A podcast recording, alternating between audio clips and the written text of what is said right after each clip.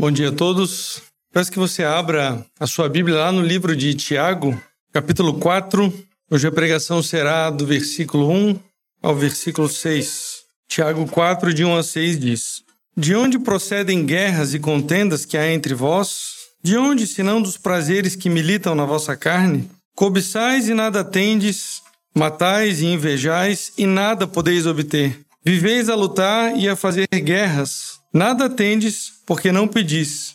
Pedis e não recebeis, porque pedis mal para esbanjardes em vossos prazeres. Infiéis, não compreendeis que a amizade do mundo é inimiga de Deus? Aquele, pois, que quiser ser amigo do mundo, constitui-se inimigo de Deus. Ou supondes que em vão afirma a Escritura, é com ciúme que por nós anseia o Espírito que ele fez habitar em nós? Antes, ele dá maior graça, pelo que diz: Deus resiste aos soberbos, mas dá graça aos humildes. Vamos orar mais uma vez? Senhor, é com grande alegria que estamos aqui nesse culto e é com fé que nós queremos ouvir da tua palavra, aprender mais daquilo que o Senhor tem para nós nessa manhã, através do livro de Tiago. Que o Espírito Santo nos ajude a entender e aplicar essas verdades às nossas vidas. Em nome de Jesus oramos. Amém. Alguém já disse que a guerra é o legado do homem. A gente, estudando história, vê que temos guerra né, na nossa na humanidade desde o início da civilização, com a Síria, com a Babilônia, com a Pérsia, depois a gente vê a Guerra do Peloponeso entre Atenas e Esparta, durando 27 anos, destruindo uma nação no seu auge. Depois a gente vê Roma, né, que vivia da guerra, conquistando nação após nação, até ser derrotada pelos bárbaros. Você vai para a Idade Média, tem lá a Guerra dos 30 Anos, envolvendo diversas nações europeias, 7 milhões de mortos. E você dá um pulo e mais recentemente você vê o quê? No século passado, duas grandes guerras com 90 milhões de mortos. Isso para a gente falar das guerras mais conhecidas, né? Fora, fora as pequenas guerras que nós sabemos que acontecem o tempo inteiro no mundo. E o que todas essas guerras têm em comum é que todas elas começam dentro do turbulento coração humano. Filo de Alexandria, um pensador da época de Paulo, certa vez, olhando toda essa turbulência, essas guerras, esse, esse caos gerado pelo homem, disse o seguinte: Considere a guerra contínua que prevalece entre nações e países e cidades, mas também entre casas particulares. Ou eu poderia dizer, é presente em cada homem individual. Observe a indescritível tempestade furiosa nas almas dos homens que se exaltam pela corrida violenta dos afazeres da vida. E teria razão para questionar se qualquer pessoa poderia gozar de tranquilidade em tal tempestade e manter a calma no meio deste mar turbulento. Esse é um retrato da humanidade. Naturalmente, nós somos guiados pela sabedoria terrena, como nós vimos na última pregação em Tiago, e nós sabemos que essa sabedoria, entre aspas, ela é demoníaca, ela é terrena, ela é animal e ela vai promover desordem e caos. E o resultado, nós sabemos, são guerras e contendas. Por isso você vai ver guerra entre nações, por isso você vai ver brigas no trabalho, guerras por causa de política, por causa de futebol, contendas em casa e, infelizmente, por causa disso você também vai ver guerras e contendas no meio do povo de Deus, na igreja do Senhor. Tiago pergunta no versículo 1: De onde procedem guerras e contendas que há entre vós? De onde, senão dos prazeres que militam na vossa carne? O interesse de Tiago aqui não é falar de guerras internacionais, o interesse de Tiago aqui não é falar de guerras que acontecem no mundo, mas o interesse dele, quando ele pergunta de onde procedem as guerras e contendas que há entre vós, a preocupação dele é as guerras e contendas que acontecem no meio do povo de Deus. O termo guerra que Tiago usa aqui é o termo polemos, de onde deriva a nossa palavra polêmica. É um termo forte que literalmente significa conflito armado. E contendas, em vários contextos, pode significar inclusive uma luta corporal. Eu acredito que Tiago aqui não se refira a algo que tenha descambado esse ponto no meio da igreja, né? conflitos armados e, e, luta realmente. Mas são dois termos muito fortes usados aqui por Tiago, no sentido figurado, para demonstrar um estado avançado de hostilidade e inimizade entre os irmãos é, para quem Tiago direciona a sua carta. Havia guerras e contendas no meio do povo de Deus, havia divisão e inimizade. E quando a gente fala em guerra, meus irmãos, nem toda guerra é uma guerra errada, ruim. Muitas vezes a guerra pela pureza do evangelho, que aconteceu tantas vezes na história, é uma guerra necessária. E mesmo assim ela tem que ser travada de acordo com princípios e, e, as virtudes cristãs. Mas as guerras que Tiago menciona aqui no meio da igreja são guerras extremamente desnecessárias. Por quê? Porque são baseadas no egoísmo, na inveja e na falta de sabedoria daqueles irmãos. E eles agiam por isso, como se fossem inimigos. E Tiago fala que essas guerras e contendas, elas vinham de onde? Dos prazeres que militam na vossa carne. A gente tem visto no livro de Tiago que toda essa sabedoria terrena, toda vez que a gente peca, a gente tem a tendência de colocar a culpa em algo externo. Mas a origem era e a origem sempre vai ser a nossa natureza caída. Tiago fala no capítulo 1, versículo 4, nós já vimos que cada um é tentado pela sua própria cobiça quando esta o atrai e o seduz. Em resumo, nós pecamos porque nós queremos pecar. E essas brigas e, ambi e ambição facciosa, como nós vimos no, na última pregação de Tiago, acontecem exatamente porque nós queremos, porque a cobiça no nosso coração, porque nós mordemos a isca da tentação e nós pecamos por causa da nossa natureza caída. Jesus disse em Mateus 5 que do coração procedem os maus desígnios, e a lista que Jesus coloca já é grande e podia ser muito maior. Homicídios vêm de onde? Do nosso coração. Adultérios, prostituição, furtos, falsos testemunhos, blasfêmias. Tudo isso continua sendo verdadeiro para nós também. Fomos regenerados, nós sabemos que o Espírito Santo habita em nós, mas ainda possuímos uma natureza pecaminosa, nós somos livres da culpa do pecado, somos livres do domínio do pecado, mas ainda há em nós uma natureza caída e por isso muitas vezes nós queremos buscar os prazeres do velho homem. E quando Tiago usa a palavra prazer aqui, a palavra prazer em si é uma palavra neutra. É lícito e bom que nós desfrutemos dos prazeres que Deus nos dá. Um dia ensolarado, uma boa comida, uma diversão saudável, um bom livro, tudo isso vem de Deus. Deus é o autor de todos esses prazeres. Paulo nos fala em 1 Timóteo 6,7 que tudo Deus nos proporciona ricamente para o nosso prazer. Então não há nada de errado com o prazer. O cristão não é aquele que odeia o prazer. O problema é qual prazer, que tipo de prazer e de que maneira.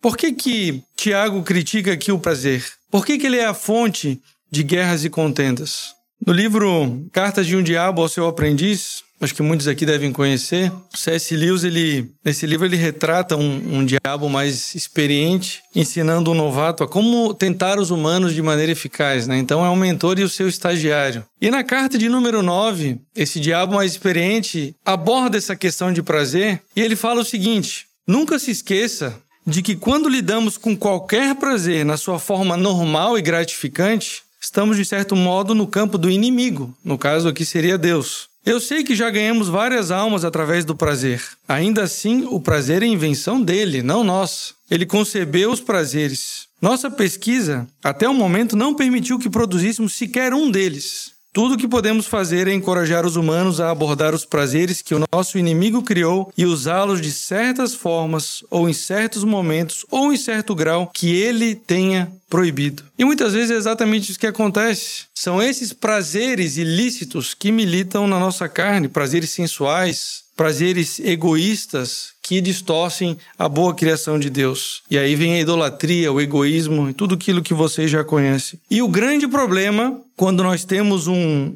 a cobiça, né, quando nós desejamos muito alguma coisa, uma coisa prazerosa que talvez não seja ilícita em si, mas o grande problema é quando as circunstâncias não permitem que a gente satisfaça aquilo que a gente muito queria. E aí a nossa tendência é se frustrar e muitas vezes até brigar por causa desses prazeres. Nós somos capazes de qualquer coisa para satisfazermos esses prazeres que militam na nossa carne, como o Tiago nos fala. No ano de 2018, na França, aconteceu um, um fenômeno, no mínimo, curioso. Eu me lembro de ler ah, no noticiário uma série de brigas aconteceu numa rede de supermercados por todo o país. Né? No mesmo dia, na mesma semana, começou a pipocar a confusão né, nesse supermercado e todos eles da mesma rede. E aí eles foram ver, a reportagem foi ver o que que tinha causado todo esse tumulto, todo esse caos e até uma selvageria nesse, nessa rede de supermercados. E a causa do tumulto foi um desconto de 70% no creme de cacau e avelã Nutella. Eles baixaram o preço de R$ 4,50 para 1,40. E isso gerou uma corrida desenfreada naquele supermercado para aproveitar a promoção, né? E foi uma selvageria, tem até alguns vídeos aí no YouTube. E alguns consumidores que presenciaram aquela selvageria até relataram, né, para reportagem. Um deles falou: "Eles são como animais.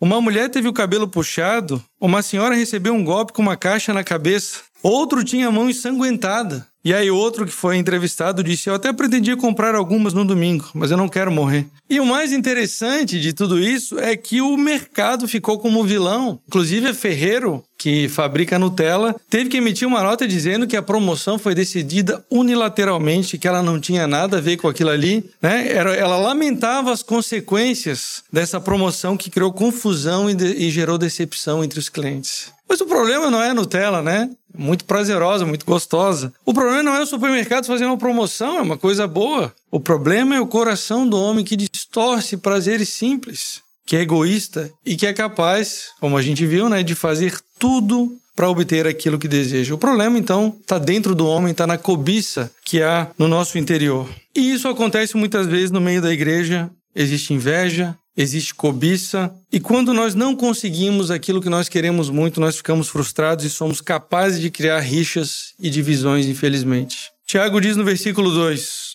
Cobiçais e nada tendes, matais e invejais e nada podeis obter. Viveis a lutar e a fazer guerras. Então aqueles irmãos cobiçavam, invejavam e nada tinham. E no contexto, o que, que eles invejavam? O que, que eles queriam obter? No contexto da carta de Tiago, provavelmente isso tinha a ver com prestígio. A gente já viu né, que alguns mestres, algumas pessoas queriam ser mestres pelos motivos errados.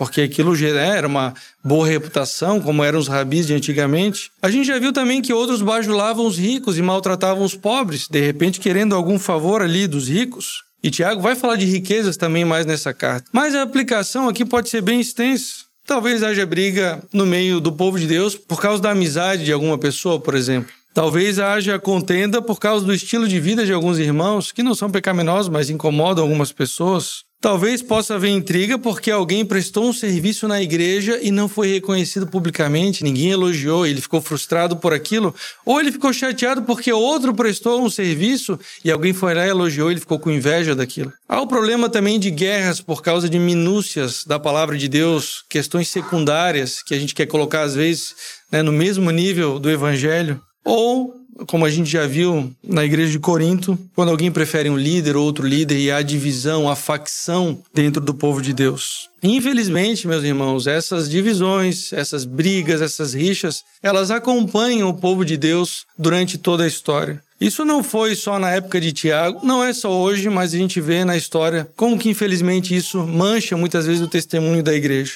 Inclusive, um filósofo judeu chamado Spinoza, no século XVII, observando justamente essa briga entre os cristãos, ele disse o seguinte: Muitas vezes tenho ficado pasmado diante do fato de pessoas que se vangloriam de professar a fé cristã, isto é, amor, alegria, paz, domínio próprio e boas obras diante dos homens, brigarem com uma animosidade tão rancorosa e diariamente demonstrarem umas às outras um ódio tão amargo a ponto de tudo isso que é ruim, em lugar das virtudes que professam, ser o principal critério da sua fé. A gente deixa de ser conhecido pela misericórdia, pelo amor e passa a ser conhecido porque nós somos mesquinhos, gostamos de brigar, né? Muitas vezes somos intolerantes, não, não toleramos aquele que é diferente de nós e nós somos capazes de brigar por, qualquer coisa. E Tiago, ele já usou duas expressões fortes aqui quando se referiu à guerra e contendas, e ele fala para os irmãos: vocês matam e invejam. Né? Matar, eu acredito que não tenha acontecido nenhuma morte, nenhum homicídio literal no meio daquela igreja, mas alguns dizem que não é improvável que tenha acontecido. Mas eu acredito que Tiago seria ainda mais forte no tom dele na carta. Mas o matar aqui é naquele sentido que Jesus, o autor da lei, interpretou a lei diante dos homens. Lá em Mateus 5, quando ele disse: Vocês ouviram o que os antigos falaram: Não matarás, e quem matar será réu, estará sujeito a julgamento. Mas Jesus falou: Eu, porém, vos digo que todo aquele que sem motivo se irá contra seu irmão estará sujeito a julgamento. Por quê? Porque todo homicídio começa no nosso coração com ira, com amargura, com ódio. Por isso a repreensão de Jesus E por isso a repreensão de Tiago também. Vocês estão matando pessoas no coração de vocês com esse ódio, com essa ira, por causa da inveja. E vocês cobiçam, cobiçam, têm inveja e vocês nada podem obter. Nas histórias gregas, tem uma história de um rei chamado Tântalo. Esse foi um rei que agiu como com cobiça, ele desejava mais daquilo do que ele deveria desejar, e ele acabou sendo motivado pelo desejo dele intenso pela eternidade, e por isso ele acabou cometendo coisas gravíssimas e foi punido. Como castigo foi mandado para o Hades, em um lugar onde havia uma vegetação abundante, árvores frutíferas, água fresca. Mas a sentença dele é que ele nunca poderia saciar a sua sede e nunca poderia matar a sua fome. Quando ele ia matar a sua sede, abaixando a cabeça para beber da água, a água se afastava dele. Quando ele ia pegar um fruto de uma árvore para matar a fome, o vento soprava e os ramos das árvores iam para o lado. Ele desejava algo tão próximo para matar a sua sede e a sua fome, mas aquilo era inalcançável, tão perto, mas ao mesmo tempo tão longe. A satisfação muitas vezes para nós parece estar exatamente ali naquele bem, naquilo que a gente quer alcançar, mas ele não tem satisfação naquilo ali. Talvez a satisfação esteja na honra ou em o elogio que eu vou receber, e quando eu vou pegar a satisfação, ela não está naquele lugar. Cobiçais e nada tendes. A gente não tem satisfação fora do nosso Senhor, fora de Deus. É sempre enganosa, a gente sempre cobiça, inveja e a satisfação não está lá. Tiago fala no finalzinho do versículo 2: Nada tendes, se referindo aqui a, provavelmente ao contentamento, à satisfação.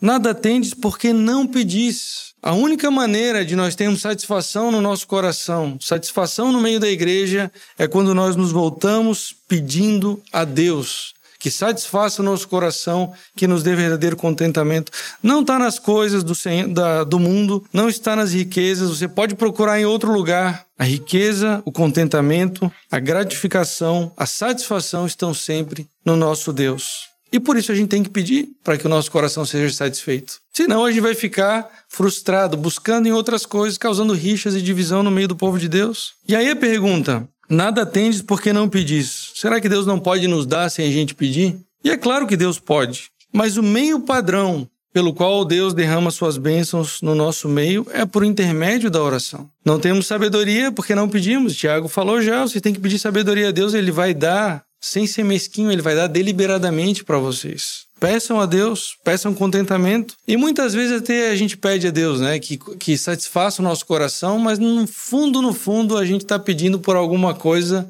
é, em que a gente sabe que a satisfação vai estar tá em outro lugar. E Tiago fala no versículo 3: depois de falar que nada nós temos porque não pedimos, o que é o caso muitas vezes, ele vai dizer que muitas vezes a gente pede, mas não recebe por quê? Porque a gente pede mal para esbanjarmos nos nossos prazeres. Deus não promete nos dar qualquer coisa que a gente pede. Ainda mais quando a gente pede mal, né? Para esbanjar nos nossos próprios prazeres. E graças a Deus que Ele não nos dá aquilo que a gente pede muitas vezes, porque aquilo nos afastaria dele. Seria, na verdade, um meio que Deus estaria providenciando para satisfazermos as nossas próprias, o nosso próprio egoísmo, a nossa própria carne. Deus responde às nossas orações e responde positivamente. Mas nós precisamos pedir bem, né? Não pedir mal, como o Tiago está nos dizendo aqui. E há um trecho da palavra de Deus, lá na primeira carta de João, capítulo 5, versículos 14 e 15, que nós podemos ter uh, uma boa ideia, né? uma perspectiva bem equilibrada do tipo de oração que Deus responde, que seria o oposto aqui de pedir mal. 1 João, 1 João 5, 14 e 15, onde João diz: E esta é a confiança que temos para com Ele, que se pedirmos alguma coisa segundo a Sua vontade, Ele nos ouve. E se sabemos que Ele nos ouve quanto ao que lhe pedimos, estamos certos de que obtemos os pedidos que lhe temos feito. Você precisa orar por aquilo que é agradável diante dos olhos de Deus. O Alberto até falou há um tempo atrás a respeito da oração, de a gente pedir aquilo que agrada a Deus, daquilo que é segundo a vontade de Deus, não daquilo que é agradável segundo os nossos próprios olhos. E muitas vezes a gente vai pedindo coisas para satisfazer a nossa carne, coisas que estão de acordo não com Deus, mas com o mundo. E há uma repreensão severa de Tiago quanto a isso. Vejam lá em Tiago capítulo 4, no versículo de número 4. O que, que ele diz? Infiéis, não compreendeis que a amizade do mundo é inimiga de Deus? Aquele, pois, que quiser ser amigo do mundo, constitui-se inimigo de Deus. Palavra forte, né? Vocês viram que muitas vezes Tiago se referia aos irmãos como irmãos, né? Queridos irmãos. E agora ele fala infiéis. E no original é adúlteras. Ele está chamando a igreja, aqueles irmãos que estavam flertando com o mundo, de adúlteros. Por quê? Porque eles se corrompiam com os prazeres mundanos. E por isso eles eram como alguém que traía o seu cônjuge. Eram amigos do mundo. E hoje em dia essa palavra amigo perdeu muito do seu sentido, né? A gente vai às vezes no restaurante, chama de amigo aquele que a gente não sabe nem o nome, né? Nós temos centenas de amigos nas redes sociais, pessoas que a gente nem conhece. Mas o amigo aqui que Tiago fala é naquele sentido mais profundo da amizade, quando você tem aquele cuidado com aquela pessoa, quando você compartilha das suas coisas, tem um relacionamento próximo. Tiago está repreendendo os irmãos que tinham esse tipo de relacionamento com o mundo. E quando ele fala mundo aqui, ele não se refere à criação de Deus, obviamente, e nem nos proíbe de termos uma amizade com pessoas que não são cristãs. Mas ele está falando daquele sistema de valores rebeldes, aquele sistema de valores dos homens que são contra Deus, que ignoram o Senhor, que pecam contra Ele. E o cristão que flerta com esses valores, com esses princípios mundanos, é amigo do mundo e comete adultério espiritual. Se você define a sua vida, uma boa vida, como o mundo a define, se você coloca sua confiança na estabilidade das riquezas, se você age por orgulho, se você alimenta invejas e intrigas em vez de ser um pacificador, se você usa sua língua como o mundo usa, sem nenhuma preocupação, como você bem entende, sem refreá-la, como o Tiago já nos disse, você está flertando com o mundo. São os valores do mundo. E você está sendo infiel a Deus. E essa linguagem que Tiago usa aqui de infidelidade, de adultério, para se referir ao que muitas vezes o povo de Deus faz com o Senhor, é uma linguagem que vem lá dos profetas do Antigo Testamento. Lá em Isaías a gente lê 54. Porque o teu Criador é o teu marido, o Santo de Israel é o teu Redentor. Você vai para Jeremias 3,20. Assim como a mulher que com traição se afasta do seu marido, assim você foi infiel para comigo, ó casa de Israel. E nós, cristãos, estamos em uma aliança com Deus por intermédio do nosso Senhor Jesus Cristo. E quando nós amamos aquilo que o inimigo de Deus ama, nós estamos em adultério espiritual. Amor a Deus e amor ao mundo são duas coisas completamente irreconciliáveis. Não existe uma terceira via, não existe neutralidade, porque o mundo jaz no maligno. E de novo, João, na sua primeira carta, no capítulo 2, nos versículos 15 e 16, nos alerta, dizendo o seguinte: 1 João 2, 15 e 16. Não amem o mundo nem as coisas que há no mundo. Se alguém amar o mundo, o amor do Pai não está nele, porque tudo o que há no mundo, os desejos da carne, os desejos dos olhos e a soberba da vida, não procede do Pai, mas procede do mundo. E depois de se referir a esses irmãos como adúlteros, Tiago continua usando essa analogia de casamento para falar no versículo 5. Ou supondes que em vão afirma a Escritura, é com ciúme que por nós anseia o Espírito que ele fez habitar em nós. Deus anseia pela fidelidade do seu povo como o marido anseia pela fidelidade da sua esposa. E para alguns pode até parecer estranho, né? Falar em ciúme aqui, mas o verdadeiro amor tem ciúme, não naquele sentido doentio, aquele ciúme, mas no sentido de zelo, zelo pelo relacionamento. E nós conhecemos o nosso Senhor. Não é essa linguagem, novamente, Tiago tira lá do Antigo Testamento. Não precisam abrir, mas em Êxodo 25. Eu sou o Senhor teu Deus, Deus zeloso. Êxodo 34, 14. Não adorarás outro Deus, pois o nome do Senhor é zeloso. Sim, Deus zeloso ele é. Zacarias 8, 2. Tenho muito ciúme do Monte Sião, aqui simbolizando o povo de Israel, o povo de Deus, e sou consumido de zelo por ele. E ninguém aqui que é casado ia ficar satisfeito, né? Com um relacionamento em que o marido sai para jantar com a melhor amiga, ou que a esposa fala que vai sair para ir no cinema com um amigo dela. Isso é absurdo, né? Só no mundo que isso tem se tornado natural, a gente sabe que não é normal, que não é uma coisa nem um pouco saudável, não é amor. E Deus também não tolera nenhum tipo de amizade desse tipo do seu povo com o mundo. Cristo é o noivo, a igreja é a noiva e a igreja precisa ser fiel a Deus. O Espírito Santo que nós habita não quer que nós sejamos amigos do inimigo do nosso Senhor, justamente porque ele nos ama. Essa linguagem foi usada pelos profetas no Antigo Testamento. Essa linguagem é usada por Tiago e foi usada por Paulo também, na segunda carta dele aos Coríntios, capítulo 11, quando ele diz: O objetivo dele era esse, 2 Coríntios 11, 2. Porque o zelo por vós com o zelo de Deus,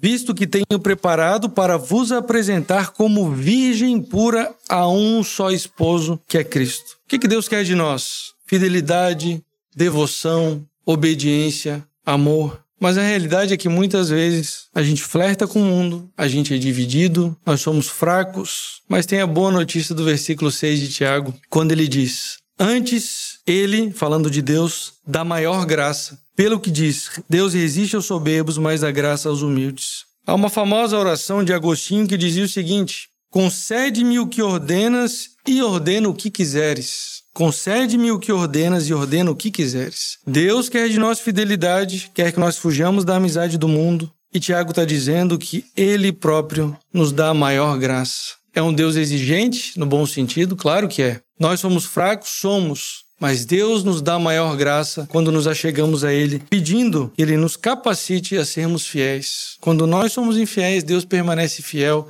e Ele nos dá graça para que nós o amemos de todo o nosso coração. Só que há uma condição aqui: Deus resiste aos soberbos, mas Ele dá graça aos humildes. Todo mundo precisa reconhecer seus pecados frequentes, a sua infidelidade, a sua fraqueza, e todo mundo precisa se humilhar diante do Senhor. E o que, que acontece quando você faz isso? Ele vai te capacitar e vai te vivificar. Lá em Isaías 57, no versículo 15, o profeta nos fala a respeito do nosso Deus. O próprio Deus falando por intermédio do profeta: Habito no alto e santo lugar, mas habito também com o contrito e abatido de espírito, para vivificar o espírito dos abatidos e vivificar o coração dos contritos. Esse é o nosso Deus. Às vezes as pessoas veem a Deus como alguém exigente, alguém que está sempre cobrando. E Deus é exigente no sentido de exigir de nós a fidelidade, mas é um Deus gracioso, um Deus misericordioso, um Deus que é fiel sempre, todos os dias, e que promete socorrer cada um de nós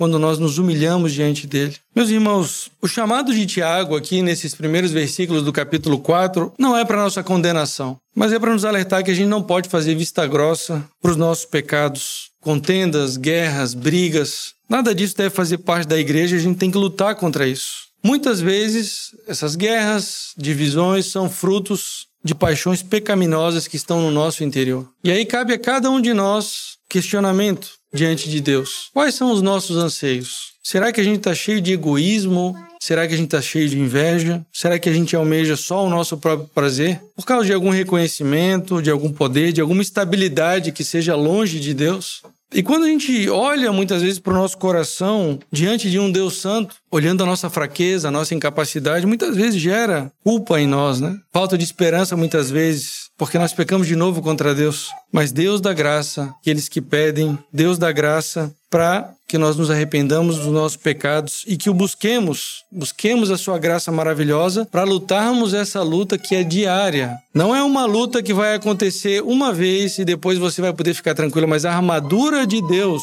você tem que vestir diariamente. Nós somos a comunidade dos santos que foram salvos pelo Senhor Jesus Cristo, que estão em um processo difícil de santificação, deixando de lado valores antigos, renovando a nossa mente, renovando a nossa mente com os valores de Deus. Mas é uma luta diária. E é uma luta que vai perdurar por toda a nossa vida. Confissão de Fé de Westminster tem um trecho que diz exatamente isso. Esta santificação é no homem todo, porém imperfeita nesta vida. Ainda persistem em todas as partes dele restos da corrupção, e daí nasce uma guerra contínua e irreconciliável. Essa é a nossa vida cristã, uma guerra contínua e irreconciliável. A carne lutando contra o espírito e o espírito contra a carne. Certamente, não se iluda, certamente você, em algum momento da sua caminhada cristã, vai se sentir cansado e desanimado. Certamente você vai achar difícil essa luta contra a carne, contra o mundo. Mas lembre-se de novo do caráter do nosso Deus. Em Hebreus 4,16, nós lemos: Acheguemos-nos, portanto, confiadamente junto ao trono da graça, a fim de recebermos misericórdia e acharmos graça para socorro em ocasião oportuna. Há um hino antigo chamado Mais Graça Deus Dá Quando as Cargas Aumentam, de N. Johnson, Flint, que diz assim: Mais graça Deus dá quando as cargas aumentam, mais força concede ao crescer o labor. Em grandes angústias envia consolo em todas as provas da paz e valor. Amor sem limites, poder sem barreiras, que graça infinita e inefável tem Deus. E desses tesouros guardados em Cristo, em grande medida dará sempre aos seus. E quando os recursos em nós se esgotarem e em meio ao caminho a força faltar, veremos a fonte da graça divina em nós seu poder começar a jorrar. Vamos orar? Ó oh, Senhor, quão, quão bom é nós ouvirmos de novo a tua palavra, termos a oportunidade de olhar para o nosso próprio coração, enxergarmos o pecado, mas isso só é bom porque nós podemos, depois de olhar para a nossa fraqueza e para o nosso pecado, olharmos para o Senhor, que é misericordioso, que é fiel quando nós somos infiéis. Obrigado porque mais uma vez nessa manhã o Senhor nos chamou a um verdadeiro discipulado, longe dos valores do mundo, sem flertar com os valores que o mundo tem para oferecer, Obrigado porque o Senhor nos chama mais uma vez, não pelas nossas próprias forças, mas o Senhor nos chama e nos diz que nos dá graça mais uma vez para lutarmos essa difícil luta, essa guerra que há dentro de nós, espírito militando contra a carne e a carne contra o espírito. Obrigado porque já somos vencedores, porque já somos justificados, porque o Senhor garantiu a nossa santificação e a nossa glorificação. Mas ajuda-nos, Pai, nessa caminhada tão difícil para que nós sejamos cada vez mais parecidos com teu filho Jesus Cristo. É o nosso desejo como igreja e assim nós oramos. Em nome de Jesus. Amém.